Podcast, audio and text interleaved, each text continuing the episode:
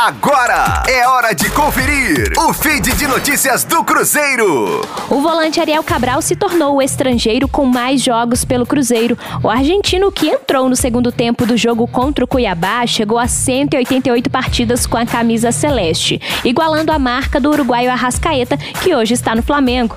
Peça importante do Cruzeiro entre 2015 e 2016, Ariel Cabral vive hoje um momento de instabilidade no clube, sendo inclusive muito criticado por parte parte da torcida. Contra o Cuiabá, ele atuou por 30 minutos depois de entrar na vaga de Henrique, que sentiu dores na perna direita. Ariel Cabral foi contratado em 2015, em um ano que o Cruzeiro passou por uma total reconstrução do elenco, após conquistar o bicampeonato brasileiro de 2013 e 2014.